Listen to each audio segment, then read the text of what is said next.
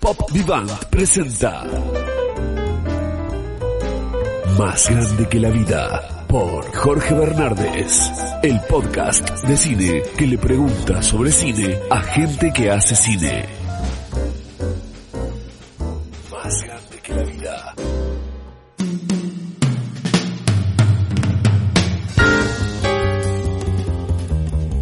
Bienvenidos a Más Grande que la Vida, el podcast de cine de Pop Vivant, donde hablamos con gente del cine sobre el cine. Hablamos con gente que hace cine y hablamos de las cosas que nos gustan del cine y a veces también de las que no nos gustan demasiado. Hoy tenemos un invitado muy especial que después de escuchar un poquito a Frank Zappa, se los presento. Hey there, people, I'm Bobby Brown. They say I'm the cutest boy in town. My car is fast, my teeth is shiny. I tell all the girls they can kiss my hiney. Here I am at a famous school.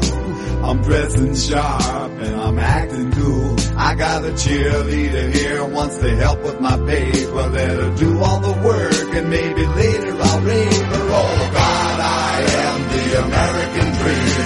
I do not think I'm too extreme and I'm a handsome son of a bitch.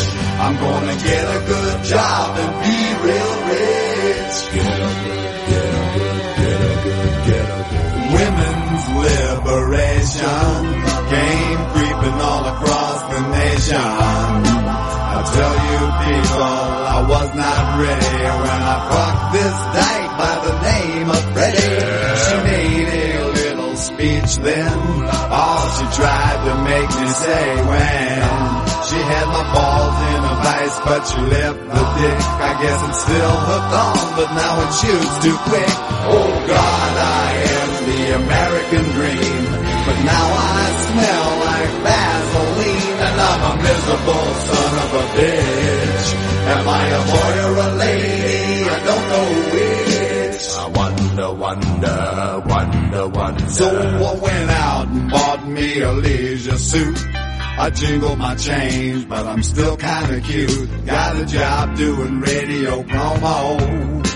And none of the jocks can even tell I'm a homo. Eventually me and a friend sorta drifted along into S&M. I can take about an hour on the Tower of Power. As long as I get a little golden shower. Oh God, I am the American dream. With a spindle up my butt till it makes me scream. And I'll do anything to get ahead.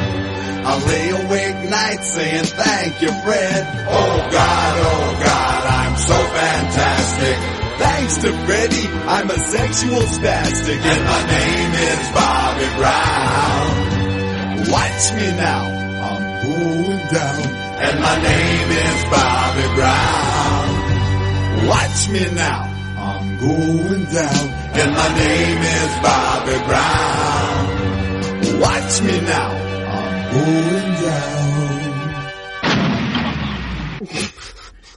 Yeah. I knew you'd be surprised.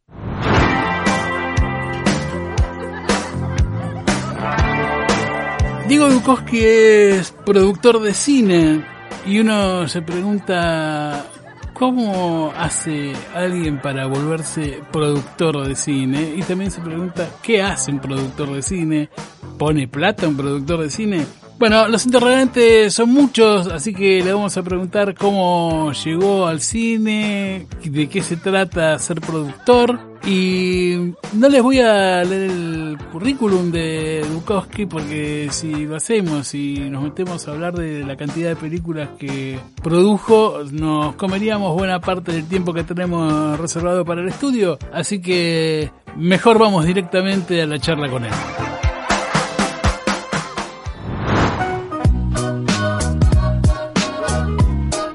Diego Dukowski, ¿cómo estás? ¿Qué tal, Jorge? ¿Cómo estás vos? Bien. Ante todo, muchas gracias por la, la invitación. Por favor, es un misterio hablar con un productor de cine, porque uno habla con gente de cine, con directores, con actores, con guionistas, pero el productor siempre es una imagen un poco más difuminada, ¿no? Está ahí atrás, no sé, no, no sabes muy bien quién es, no sabes muy bien qué hace. Entonces vamos a hacer la entrevista habitual y además te vamos a preguntar algunas cosas particulares del trabajo de productor. ¿Te parece? Perfecto, disponible. Arranquemos con, arranquemos con la pregunta de forma para todos los que vienen acá. Ah, y además vamos a escuchar música que programaste, pero eso ya, ya, va, ya va a ir saliendo.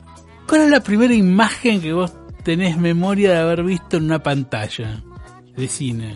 A ver, digamos, mira, yo te diría dos. Digamos, por, por un lado, digamos, si bien suena un poco romántico, pero es cierto, mi viejo, que era psicoanalista, Mm. filmaba en Super 8. No, filmaba las vacaciones, digamos, no, no es que filmaba otra cosa. Sí. Entonces tengo el recuerdo, digamos, de, de cuando él montaba, digamos, montaba el proyector y veíamos proyectado, tenía una pantalla también que, que, que bajaba, que tenía un trípode, las imágenes de las vacaciones. Mirá qué bueno. Este, y eso, digamos, en, en mi casa, que era, Sí. bueno, se, se filmaba, se revelaba, llegaba, no sé, un mes, de- un, un mes después, porque creo que se revelaba en Estados Unidos, no me acuerdo cómo era, mismo en Argentina, pero tardaba bastante tiempo. Y después, digamos, este, mi viejo era mucho más cinéfilo que yo, y tengo el recuerdo de haber ido a ver, digamos, siendo muy chico, te diría 6, 7 años, películas de Kurosawa. Fuimos a ver Los Siete Samuráis, y después fuimos a ver Susala, que son dos recuerdos que tengo, de aparte de películas que me gustaron mucho, que me parecieron muy entretenidas, casi películas de aventura. Los siete samuráis, supongo que habrá sido en la Lugone o en el Ya o en algún lugar así. En el ya, en el, en el ya, exactamente. La muestra era en el ya, Sí. y, digamos, y, la, y- y la vi ahí, era una blanco y negro, digamos, pero la recuerdo como una película de aventuras muy entretenida. Digamos, este, yo te diría que es la primera, digamos, este vez que, que, me, que me recuerdo en un que, que cine. recordás que te haya impactado. Bueno, eh, Sí. vos sos productor y trabajás dentro del mundo del cine, pero llegaste tarde al cine. No es que diji- dijiste, ay, mi, mi mundo es el del cine cuando viste Los Siete Samuráis. ¿Cómo fue tu llegada al, al- a estudiar cine, al, al mundo del arte, digamos? Mira, a ver, no es tan tardía, en realidad, digamos, bueno, yo soy más grande que la, la- como que de la primera generación del nuevo cine argentino. Yo Sí. tengo 53 años y el promedio de edad de la gente que, que hace las primeras películas son 5, 6, 7, 8 años menores que yo. Sí. Entonces, este, yo terminé el secundario y empecé a estudiar economía, medio un poco por, por, este, por descarte. No veía, digamos, sentía que tenía que hacer una carrera en serio, Mm. con salida laboral, y bueno, y empecé economía, tengo la mitad de la carrera de economía hecha, y a los 21 más o menos, yo, digamos, este, ahí me di cuenta que no me interesaba, digamos, la economía, o me interesaba menos de lo que creía, y empecé a estudiar artes combinadas, que era una, una reforma de la carrera en filosofía y letras, Sí. y empecé la carrera de cine en la Escuela de Cine de Avellaneda. En ese momento había dos escuelas o tres. Estaba la escuela, estaba el SARC, que era la escuela del instituto, que hoy es el ENARC, que era muy difícil entrar y no entré. Estaba la escuela de Avellaneda, Claro. digamos que tenía un examen menos restrictivo, y había una, una o dos escuelas privadas. ¿Y vos dónde vivías? Yo vivía, digamos, en, eh, cerca del Botánico, digamos, Plaza Italia, y viajaba en el colectivo, en el 10, en el 10 a Avellaneda, eh, de lunes a jueves, digamos, este, pa- parece joda porque, digamos, el viernes es Shabbat, pero bueno, en Avellaneda no sé por qué motivo no había clase, pero de lunes a jueves, este, y algunos sábados a la mañana teníamos que ir a hacer prácticas en, en Super 8, en, este, o en, o en VHS, digamos. Era, era bastante, te digo, bastante sacrificada, Sí, digamos, por eso. era una hora y pico. de- Por eso te preguntaba. Tenías un, un viaje largo. Sí, yo me sentía bastante infeliz en ese sentido, digo, prefería ir a, a filosofía y letras, pero Avellaneda, digamos, me dio un contacto, en un momento difícil, en un momento que te estoy hablando año 88, 89 en la Sí. Argentina, Uf. eh, se hacían eh, 10 películas por año, era, digamos, era Claro. como muy impensado pensar en hacer películas. Había incluso pocas salas, me parece, en esa época, ¿no? Era distinto, porque no, digamos, no existía todavía, bueno, era el momento de la, era, habían empezado a, desaparecer las salas de barrio, porque Claro. la sala de mi barrio era el Gran Norte, en Santa Fe y, y, y Canning en esa época, habían empezado a desaparecer esas salas de barrio, que eran las salas de cruce, y fue la transición hacia la, la aparición de las multipantallas, Claro. con lo cual también había pocas salas. Sí, es verdad eso. Era el mundo de, lo- de- los videoclubes, ¿no? La época de los videoclubes, más bien. Sí, exactamente. Había- habían aparecido hace unos, hace unos años los videoclubes, había empezado a aparecer el cable. Digamos, yo me acuerdo que... La zona digamos, norte, más bien. Sí, zona norte. pero, bueno, yo, yo vivía en Capital y, y pusimos cable, que era, digamos, como un- el acceso a un montón de, de, películas y de, Sí, de un mundo diferente. Sí, sí, sí. y dibujos animados todo el tiempo, era como otra cosa. No me acuerdo exactamente el año, pero yo creo que era medio un año antes o un año después de haber empezado a estudiar cine. Diego, ¿cómo eran los mundos? Porque estás hablando de la Escuela de Cine de Avellaneda y eh, Artes Combinadas. Me imagino que eran mundos diferentes o no tanto. No, muy distintos, completamente distintos. ¿Qué te acordás de eso? No, es interesante lo que, lo que vos me preguntás porque yo sentía que no pertenecía a ninguno de los dos mundos, digamos. La carrera de artes combinadas es una carrera de filosofía y letras, con todo lo que implica, digamos, ir a, a filo, Sí. que me, me gustaba mucho, la verdad que era, había profesores y sobre todo compañeros como seguidora muy inspiradores y digamos una como una puerta de, de entrada a nuevos directores, a una nueva forma de ver cine, digo, me gustaba mucho la carrera, Sí. pero estaba muy alejada de la práctica y muchas veces profesores intentando dar explicaciones de cómo se hacía cine, digamos, la, la pifiaban. Mm. Y en Avellaneda, digamos, era una, una- una escuela, digamos, si querés, más guerrillera, más este Más de acción. más de acción, sí, más ecléctica, daban clase de gente digamos, muy diversa y, digamos, la expectativa de filmar era muy compleja porque, digamos, filmamos en Super 8 todavía en ese Claro. momento, era, era difícil, era, era complicado. Aparecían las primeras cámaras de VHS o Super VHS compactas, Sí. es- después era complicado editar. Y yo tengo un problema puntual que es, yo, yo soy estrábico y de un ojo no veo, no veo el ojo derecho, entonces no podía hacer cámara porque en general los visores Están todos preparados lado. para... Claro. Entonces eso lo sentía como una limitación. Yo tampoco me sentía, digamos, muy, este, muy parte de... Del mundo del cine, mundo. claro. De- de- ahí Sí, tenías una sí. dificultad bien, bien concreta, digamos. Sí, sí, no, no, totalmente. Y, y aparte yo no tenía ninguna formación, digamos, más allá de haber ido al cine, digamos, de chico, además no tenía ninguna formación artística.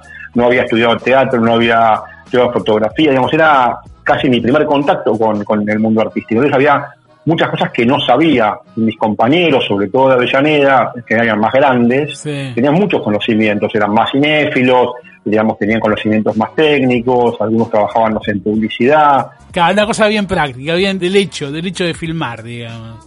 Totalmente, ¿no? Y aparte la tecnología siempre me ha sido, digamos, poco atractiva y un poco esquiva, de hecho Mm. todavía ho- hoy me lo es, y en ese momento también me lo era. Entonces no tenía, digamos, no podía hacer cámara, no era muy hábil, por ejemplo, para montar y cortar el negativo Super 8, que era, digamos, tenía mucha responsabilidad, Mm. no tenía todavía los conocimientos para poder encuadrar bien un- una toma, entonces no terminaba de encontrar mucho mi lugar. Por ahí me, me voy a equivocar de cosa, pero ¿por qué tengo la idea de que de la Escuela de Avellaneda salió alguna película de terror bastante importante Sí, de esa sí, mirá.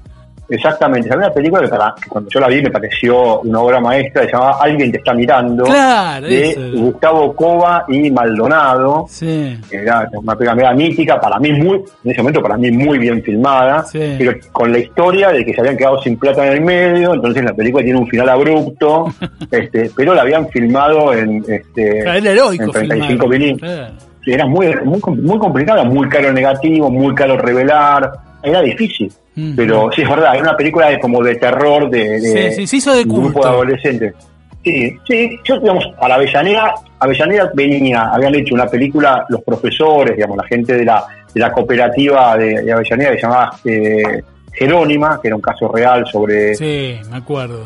Calcumil, Luisa Calcumil. Sí, exacta, exactamente. Bueno, esa película había, había tenido muy buena aceptación, había empezado a viajar por el mundo. Entonces, eh, los que nos daban clases nos contaban mucho cómo habían hecho esa película. Y la segunda experiencia, que era de alumnos, fue esta película Alguien te está mirando. Bueno, y en este mundo, en estos dos mundos en los que te movías, en algún momento tuviste que decidir qué hacer, en qué lugar ponerte de, la cámara y cómo enfilar una profesión, digamos. ¿Cómo te salió lo de ser productor? ¿Qué es ser productor? ¿Cómo sale eso?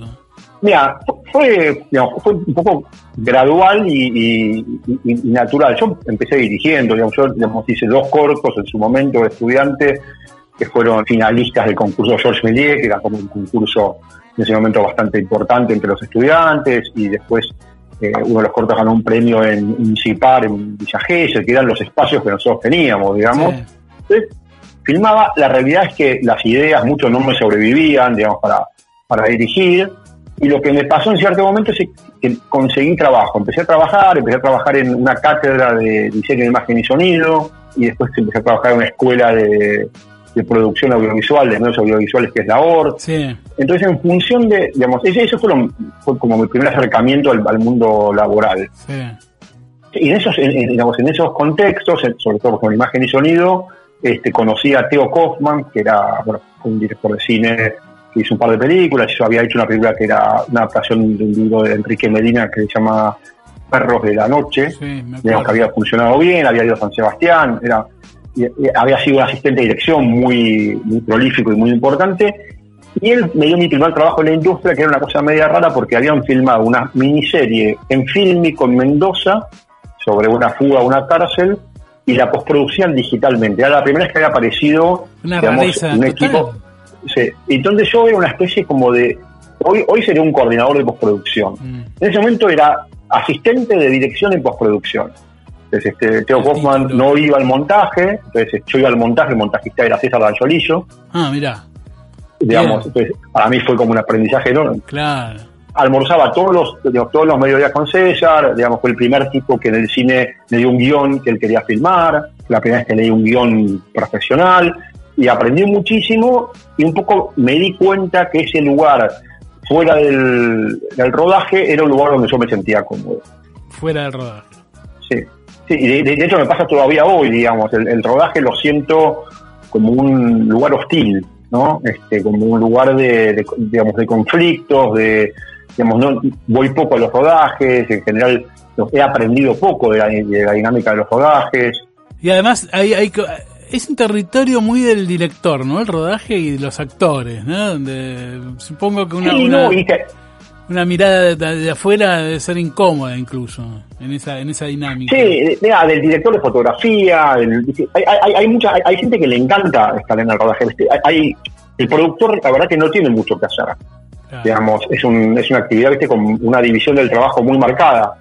Entonces, el productor, la verdad que más allá de a veces sentarse al lado del, del video así y, y poder comentar con el director alguna alguna situación, pero tampoco son momentos de, de proponer cambios o de hacer, o hacer Claro. críticas. Alguna vez, con algún director con el que he tenido una relación muy cercana, alguna sugerencia, digamos, en voz baja, pero digamos, no, no es un lugar de donde el productor tenga mucho que hacer pero aún antes de ser productor también lo sentía. Yo soy muy ansioso, entonces hay que tener mucha paciencia, hay que ser este bastante perfeccionista, hay que tener la capacidad de, de- de repetir las tomas las veces que sea necesaria, hay que ser detallista, y yo la verdad que no lo soy en ese sentido. Yo tengo una frase, digamos que digamos, es un poco verdad y un poco mentira, que es yo prefiero hacer las cosas, prefiero hacerlas mal que no hacerlas. Este, Ah, claro, digamos, está- ahí no puedes hacer nada. claro.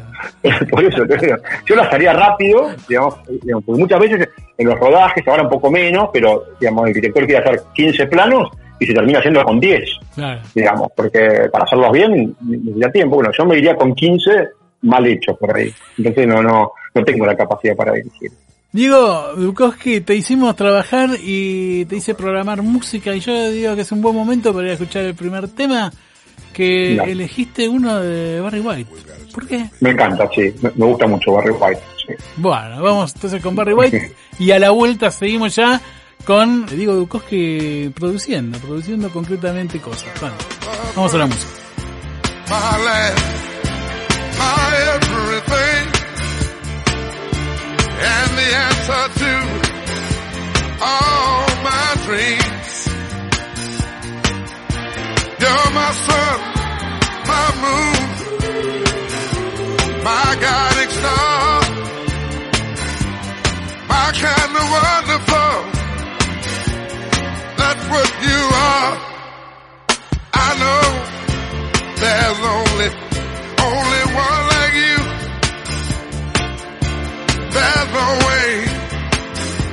could have made two. You're, you're all I'm living for. Your love I'll keep forevermore. You're the first, you're the last, my everything.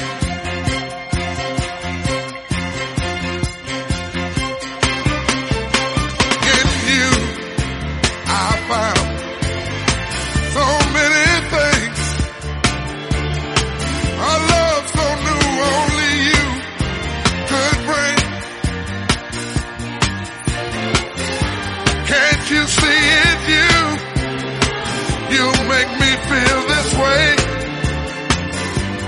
You're like a fresh morning dew on a brand new day. I see so many ways that I can love you till the day I die. You're my reality, yet I'm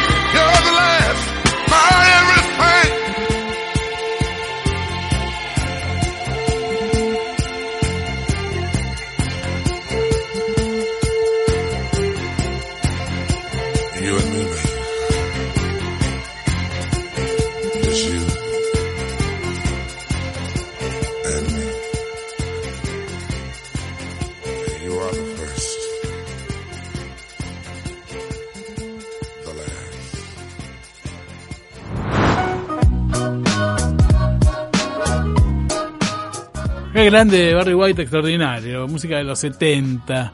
Escúchame una cosa, Diego Dukowski. ¿Vos estuviste el día de la entrega de los Oscars cuando ganó el, el Oscar Drexler? ¿O no estuviste en el lugar? No, no, ir. no. No fuiste, no viajaste. No, no llegamos a ir por- porque también el lugar que nosotros teníamos en la película, no digo periférico porque participamos muy activamente de la producción de la película, pero digamos no en la toma de decisiones. Claro. ¿no? ¿Viste? El, eh, nosotros participamos todo lo contrario a lo que te decía antes. Nosotros, digamos, con Burman, digo, Sí, en sí. plural, fuimos los productores, se llama, digamos, los productores de línea, los line producers de, eh, de la película. Organizamos la, la filmación, en, en- sobre todo en Latinoamérica, bueno, toda, se filmó toda Latinoamérica, en Argentina, en Chile, en Perú, después, y después hubo uno- unos días de rodaje en Cuba que nosotros no participamos Ah, bien. pero los productores reales de la película son Michael Nossi, que es un productor americano, socio de Robert Redford, y Edgar Tenenbaum, que es un, argentino, un rosarino, que vive en, en París. Este, nosotros tenemos un crédito de coproductor, Mm. porque digamos, este, Pues forma parte ahí, de forman negociaciones, Parte, de- parte del equipo, digamos.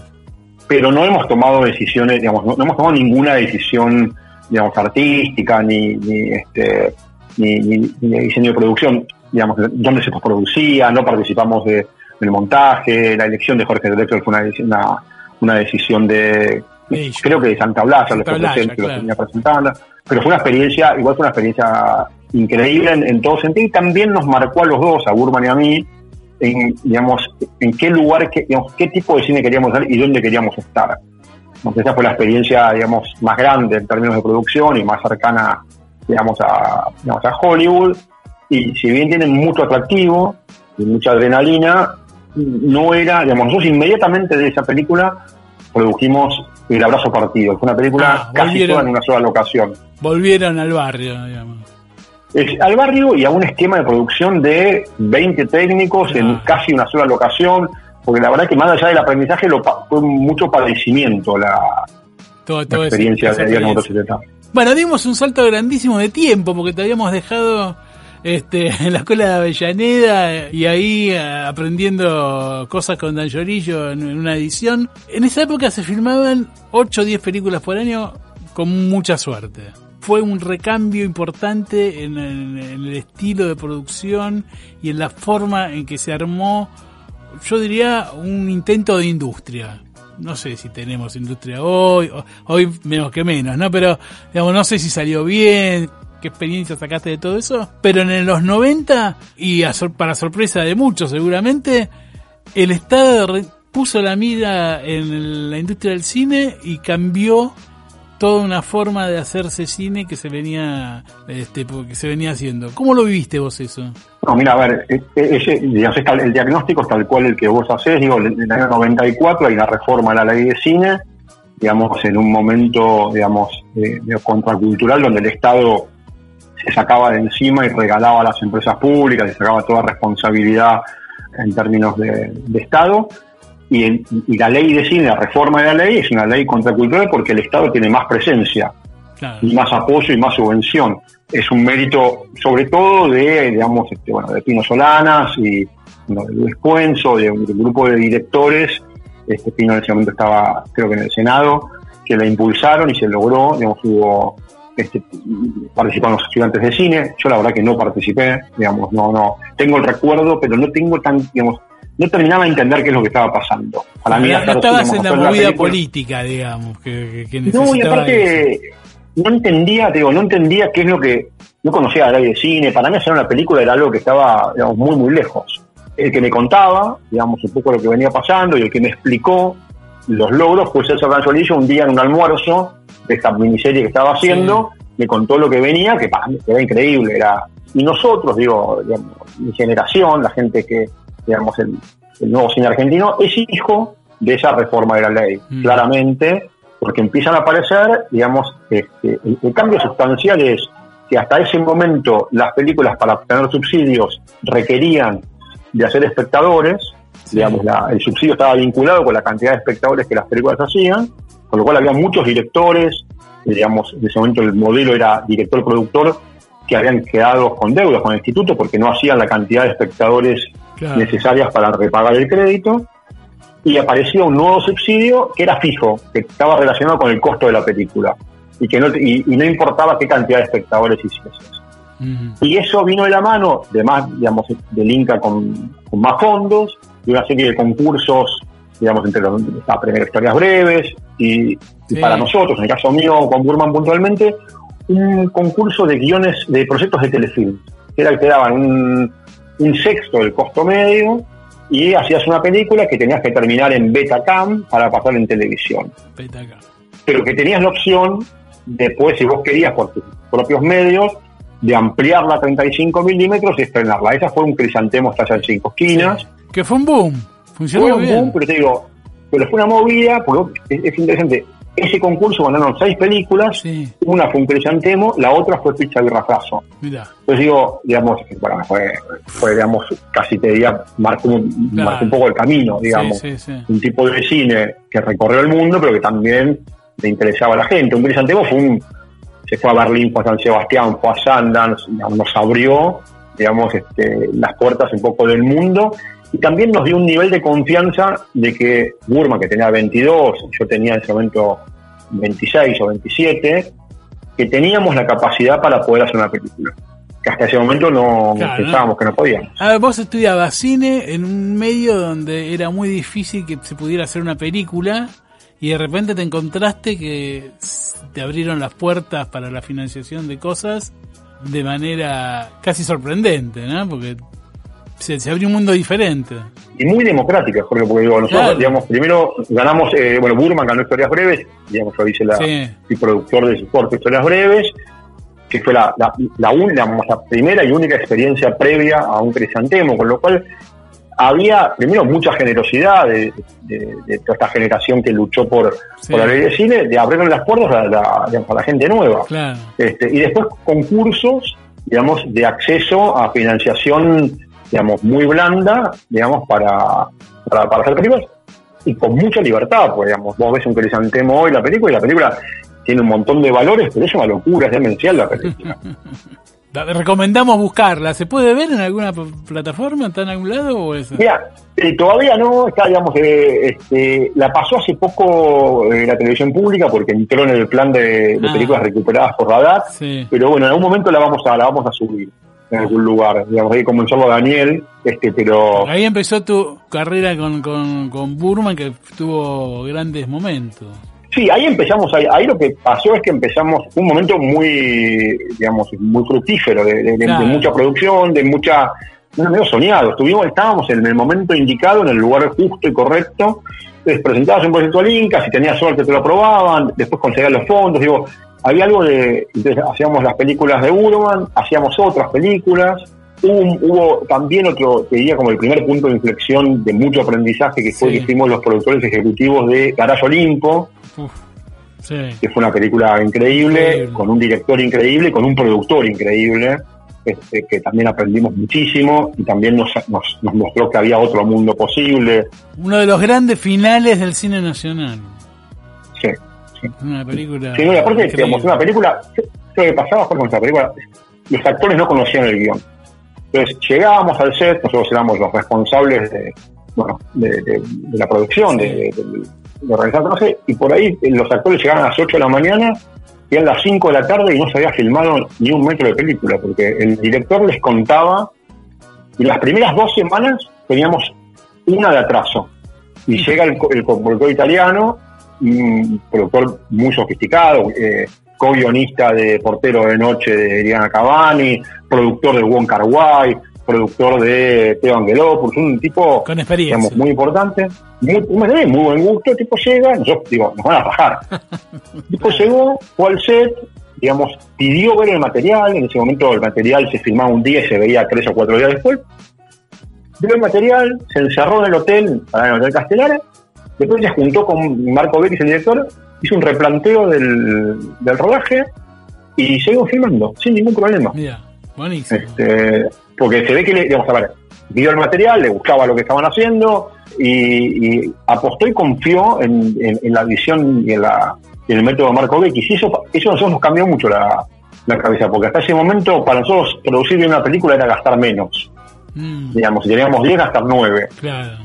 Y, y ahí vimos, está bien, tenías que tener los recursos para poder cubrirlo, que era más importante el guion, era más importante lo que se filmaba, cómo se filmaba, y si gastabas, digamos, 10 pesos de más.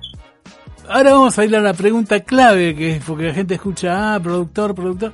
¿Qué hace un productor? Una buena pregunta. Yo me acuerdo, me acuerdo, una vez me- invitó a un periodista que se llama Horacio Bon, Sí. que era periodista, no sé, no, creo que, no sé si sigue viviendo. no. Sigue, sigue, sigue. Bueno, Horacio, y me invitó a la radio con, no, me acuerdo, pues creo que con este, con Salagusti, que era el dueño de la mitad de las salas del país, qué sé yo. Y la primera pregunta me dice es, ¿usted Bukowski pone plata en las películas que hace? Es- es- Jamás. dije. no, no, yo tenía 29 años, digo, empecé a tartamudear.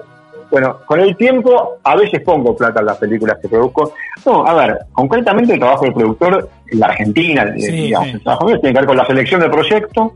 Digamos, cada productor elige el proyecto en función de sus intereses o, digamos, sobre la ecuación económica o del el interés en un director. A mí me pasa que a veces me interesa un director más que el proyecto, a veces un guion más que el director, a veces la ecuación económica y la factibilidad de la película por sobre todo.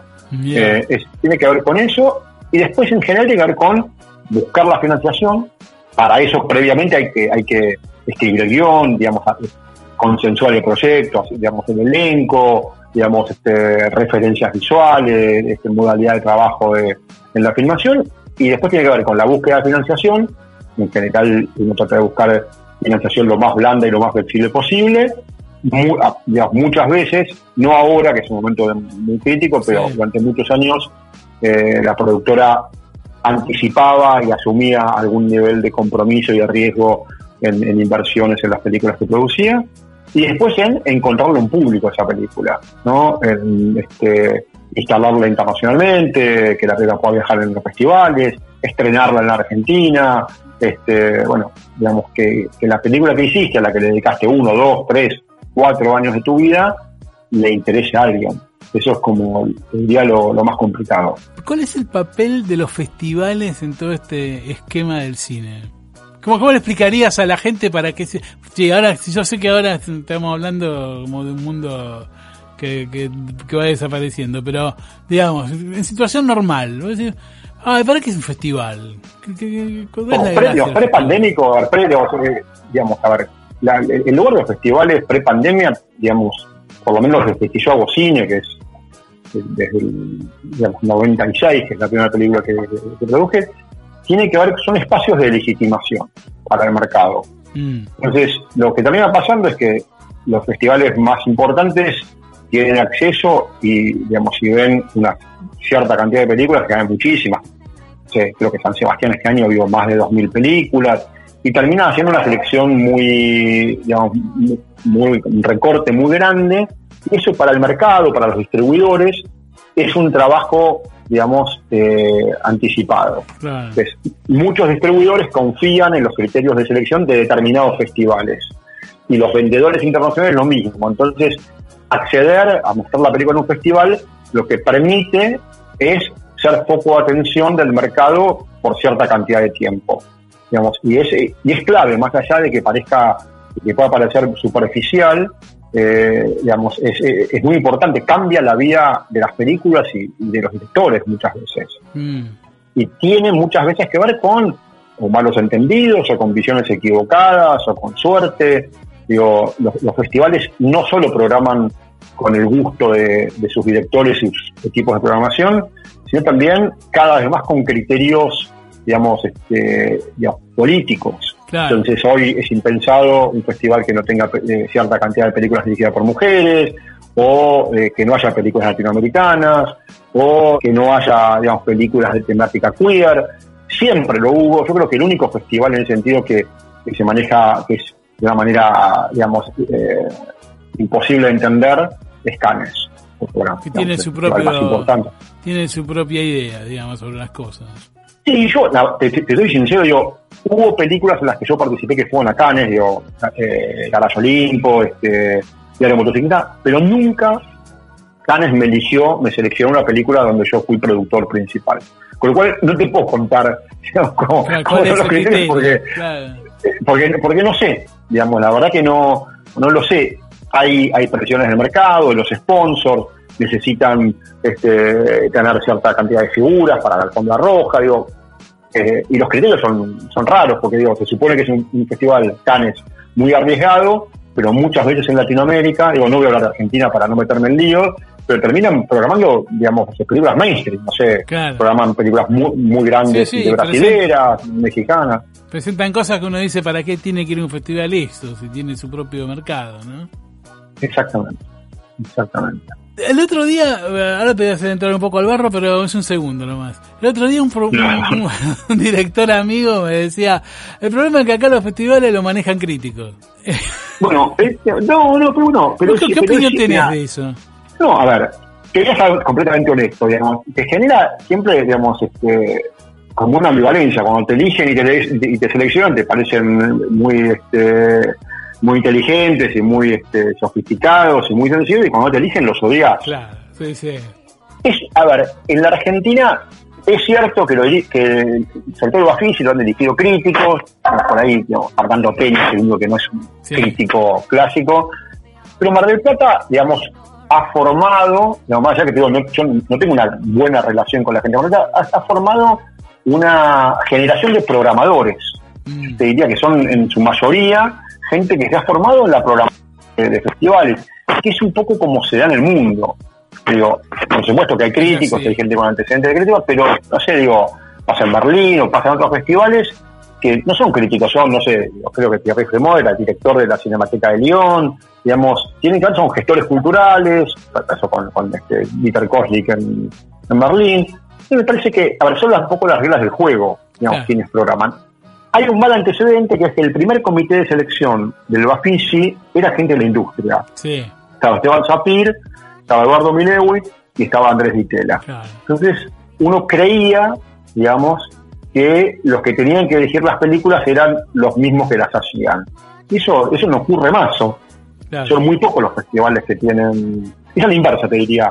a veces los programadores de festivales, muy importantes, terminan trabajando en cadenas de televisión o en productoras después de muchos años de experiencia para programar festivales. Es un proceso a la inversa. Bueno, estamos charlando con Diego Dukowski sobre producción de cine y cómo es, cómo es hacerlo. Ahora vamos a ir al segundo tema que programaste, pero antes te quiero hacer una, consulta. Como productor, ¿cuál fue el llamado más raro que tuviste en medio de una filmación? Porque productor soluciona cuestiones, ¿no? No, a ver, ahí, ahí no, bueno, te, te- te cuento dos sin dar nombres. Dale, dale. Este, una un poco escatológica de un actor que se quejaba porque en el baño del hotel filmábamos, filmábamos fuera de Buenos Aires, no había bidet. No, el bidet que había era estos bidets modernos que el agua no va de abajo hacia arriba, sino que va de manera horizontal. Entonces no le gustaba ese sistema, entonces hubo que cambiar el, el sistema de grifería del bidet. Eso es como, no, fue como muy gracioso. Igual, es muy gracioso porque tuve que correr Sí, a cambiarlo, imagino, claro. porque digamos, cambiaba el ánimo del actor. Y después me pasó una cosa en preproducción bastante rara, que es, me llamó un asistente de dirección, que después devino un director, Sí. digamos, yo no lo conocía, para preguntarme cuánto le pagaba la película, cuál era el sueldo del asistente de dirección para esa película. Porque a él le podía interesar trabajar si el sueldo era bueno. Entonces yo le dije, mira, ya la inversa es, yo no te voy a decir cuando vamos a ver, que a mí me interesa que vos trabajes en la película, Claro, te voy a llamar y te voy a hacer la propuesta económica, pero digamos, me pareció bastante extraña. Sí. Digamos, la llamada es como que, digamos, este, como que ¿Qué yo llame a, no sé, eso? Yo no puedo hacer. yo, llamo a Netflix y le digo, escúchame, ¿cuánto están pagando una película como esta? Porque quiero ver si me interesa. Si... Bueno, era un poco así. Esas son dos, dos llamadas que recuerdo como, como por lo menos divertidas. y- Bueno, el segundo tema que programaste es Blondie, grupo de los 80. ¿Hay una razón especial? Bueno, me, me, buscaba- me, me encantaba el tema ese y aparte estaba enamorado de ella perdidamente. Así que, este... Perfecto, vamos a escuchar No, a... A ver. No, no, te quiero decir que, que no soy un, un- digamos que habrás visto mis gustos se han quedado en el tiempo, digamos, los, los- cuando me pediste temas musicales tienen más que ver con, con mi, preadolescencia y mi adolescencia. La, sabés que la hay un- música que sigo escuchando. Hay un estudio con el que yo concuerdo. Básicamente, dice que la gente escucha durante toda su vida la música que escuchaba entre los 15 y los 22. O sea, lo que En- en- escuchaste... en, mi caso aplica.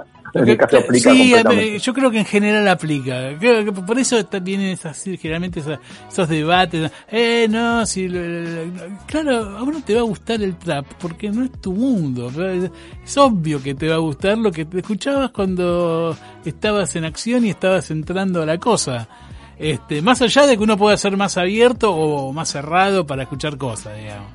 Después te puede gustar el tango o qué sé yo, pero en, el, en el sentido estricto, el gusto de la gente, a mí me parece que se- es ese rango, ¿no? Lo que escuchabas de adolescente hasta que te empezaste a hacer más grande. Entre los, entre los 15 y los 22 escuchás lo que No, te es formó. interesante. Y después Y ves. encima, y encima ahora, Jorge, está esta cuestión del algoritmo, ¿viste? Pones un tema en YouTube Claro. y te tiran temas todos parecidos que aparte por ahí ni te acordabas que existían y te genera, te, pasas tres horas escuchando temas de hace 30 años, ¿viste? Como, bueno, yo- Porque además, que como, se perdieron los discos en el sentido estricto, Sí. uno escuchaba Yes, que era un, escuchaba un disco que duraba 50 minutos, Exactamente. y ahora te tiran temas todo el tiempo. Volvimos a, vol- en, en el fondo volvimos al disco simple de la época de la primera. Beatlemanía, digamos. Bueno, Totalmente. vamos con Blondie y terminamos la nota. Ya no te molestamos mucho más, digo. No, no- ya No, es un placer. Gracias. Ya volvemos.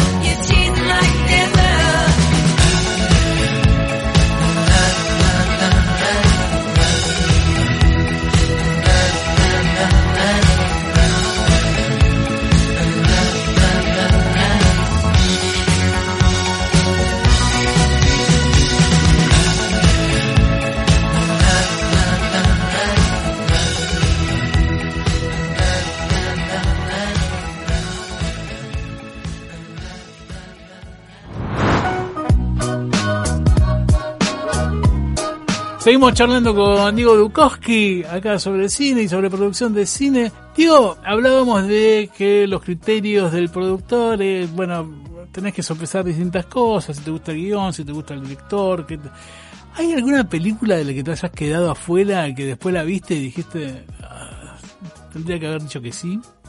Eh, es una buena pregunta. No seguro que sí, pues no me acuerdo. Lo, lo- lo que sí, hice películas que no debería haber hecho, Mira, digamos. Y de hecho, me ha pasado en alguna, en algún caso, películas que no terminaba de entender si tenía que hacer o no, que hice y que después me, me- me puse contento de haberla hecho. Digamos, no, no, sobre todo al principio, la- digamos, uno desarrolla como cierta capacidad para poder imaginar, digamos, no solo la película, sino el proceso de producción de la película. Entonces, yo como productor, a ver, no, no- no me termino guiando estrictamente sobre si la película me gusta o no me gusta, digamos, que también, tres películas me gustan más que otras, algu- alguna película me, me puedo avergonzar de haber hecho y demás. Es una conclusión, es el recuerdo, digamos, el vínculo con el director y, y, digamos, y el clima de, de trabajo, el resultado de la película, el resultado económico de la película, nos tiene que ver con, con, con un montón de Este, cosas. exacto, hay muchas variables.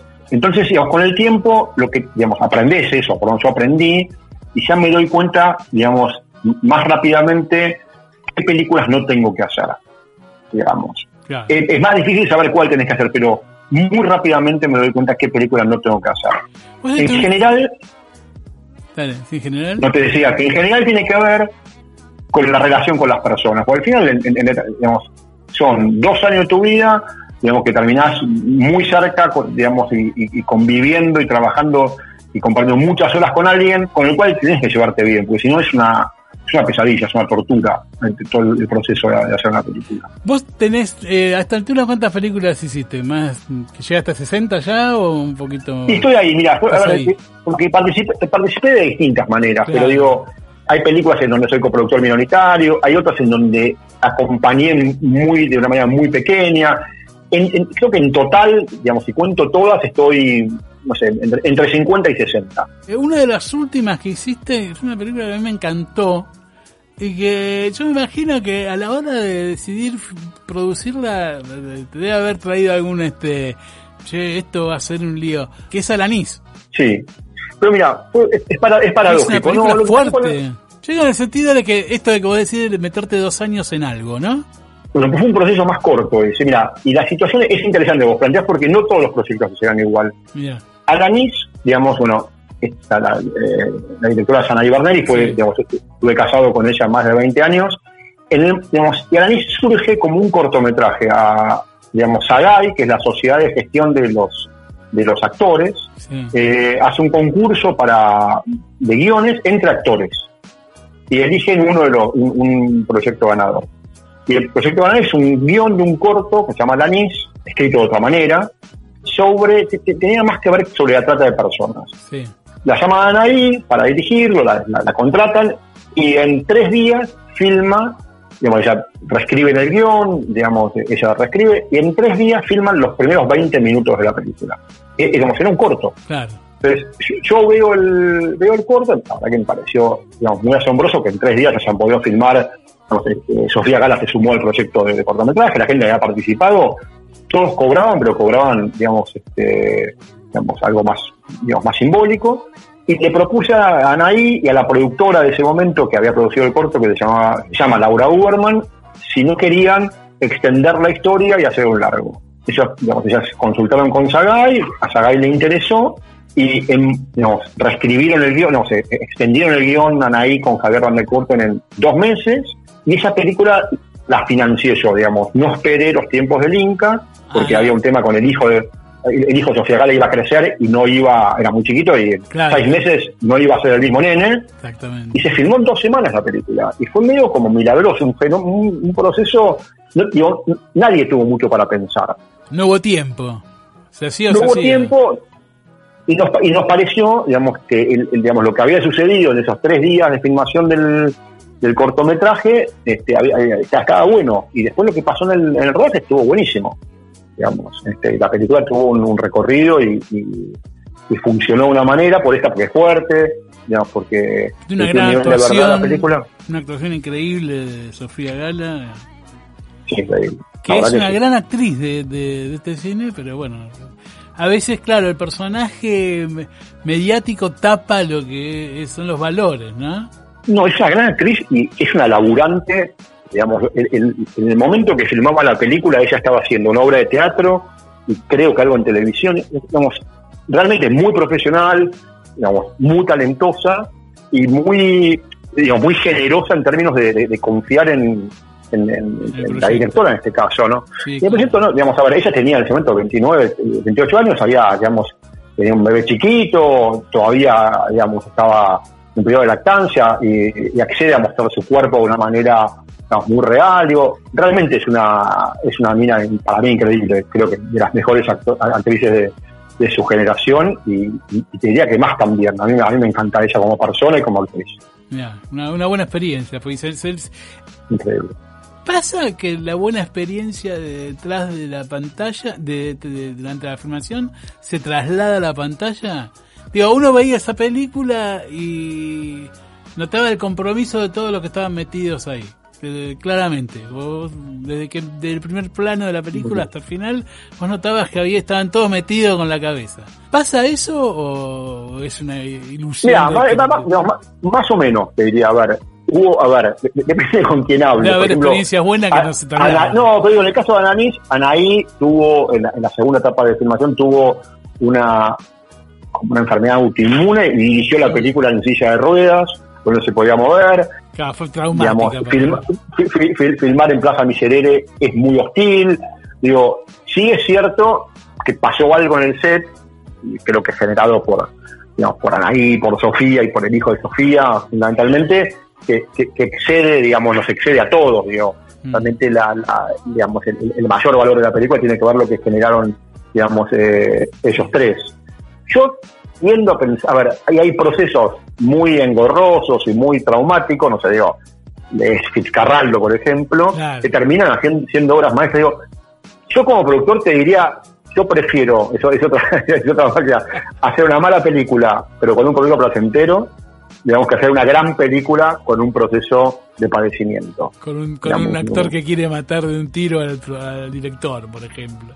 Sí, o que, o, digamos, o que llega tarde, o que te llega, o te llega mal con el compañero, o un director que está insatisfecho permanentemente con, con las condiciones de trabajo. Prefiero, te digo, prefiero realmente buenos procesos y, y, y, y llevarme bien con la gente, que, Que, digo, que no todo mal. justifica, Claro. no todo justifica, eh, eh, digamos, eh, el fin no justifica los medios, digamos, eso sería un poco la, El arte la no lo justifica todo.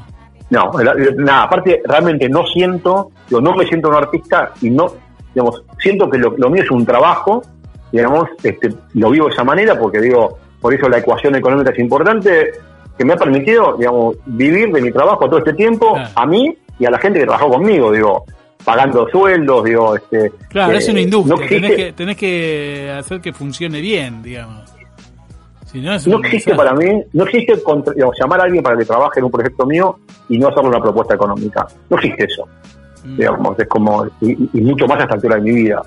Digamos, puedo pagar más o puedo pagar menos según el, el proyecto, pero digo, predomina la idea de un trabajo. Y el trabajo es tiempo por dinero. Alguien da su tiempo y sus capacidades y el que lo contrata le tiene que retribuir económicamente.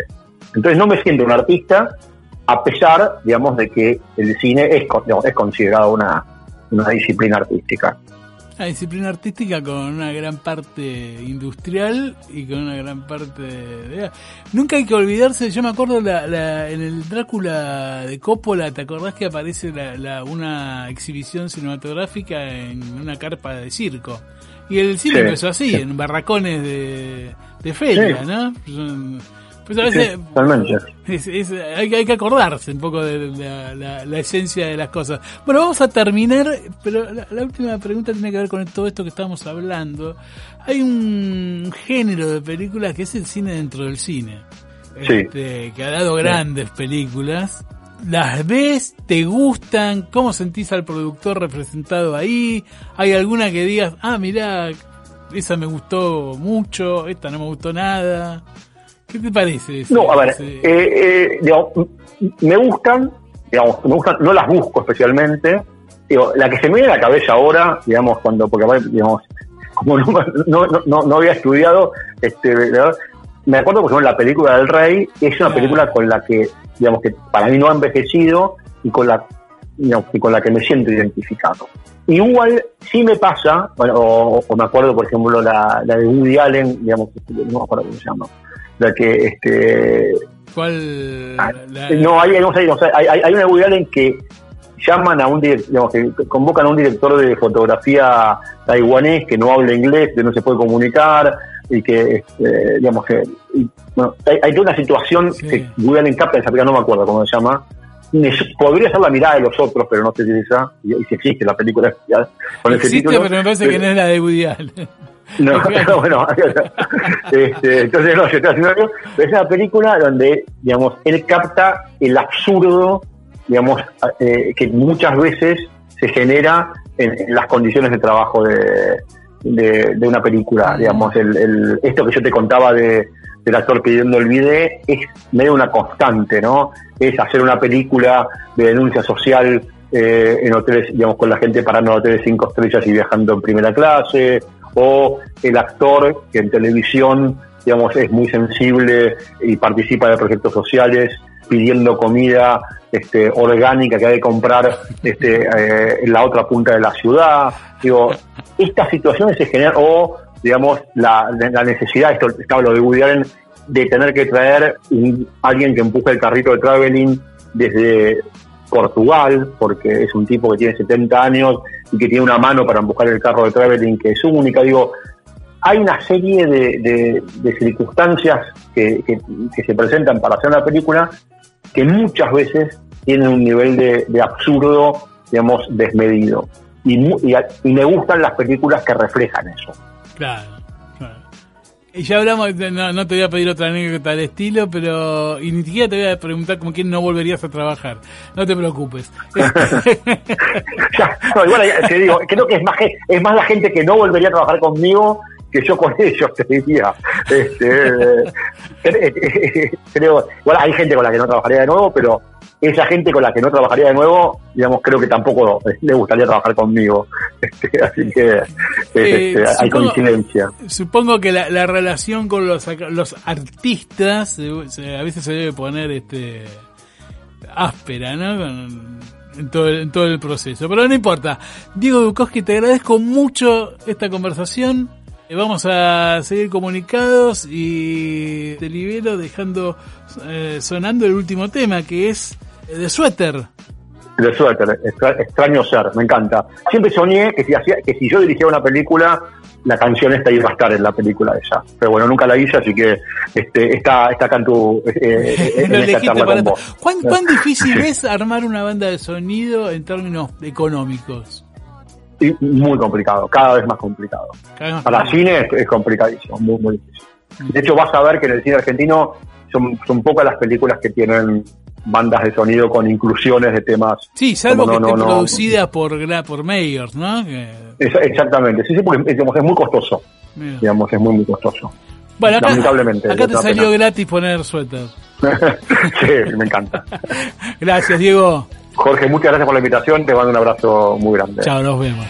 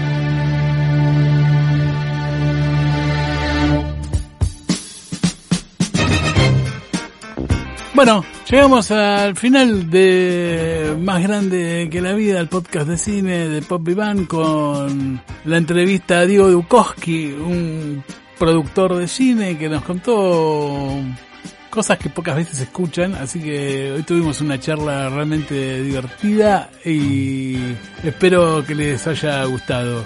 Nos vemos pronto. Este programa fue grabado en Faiketen Podcast Studio. Chao.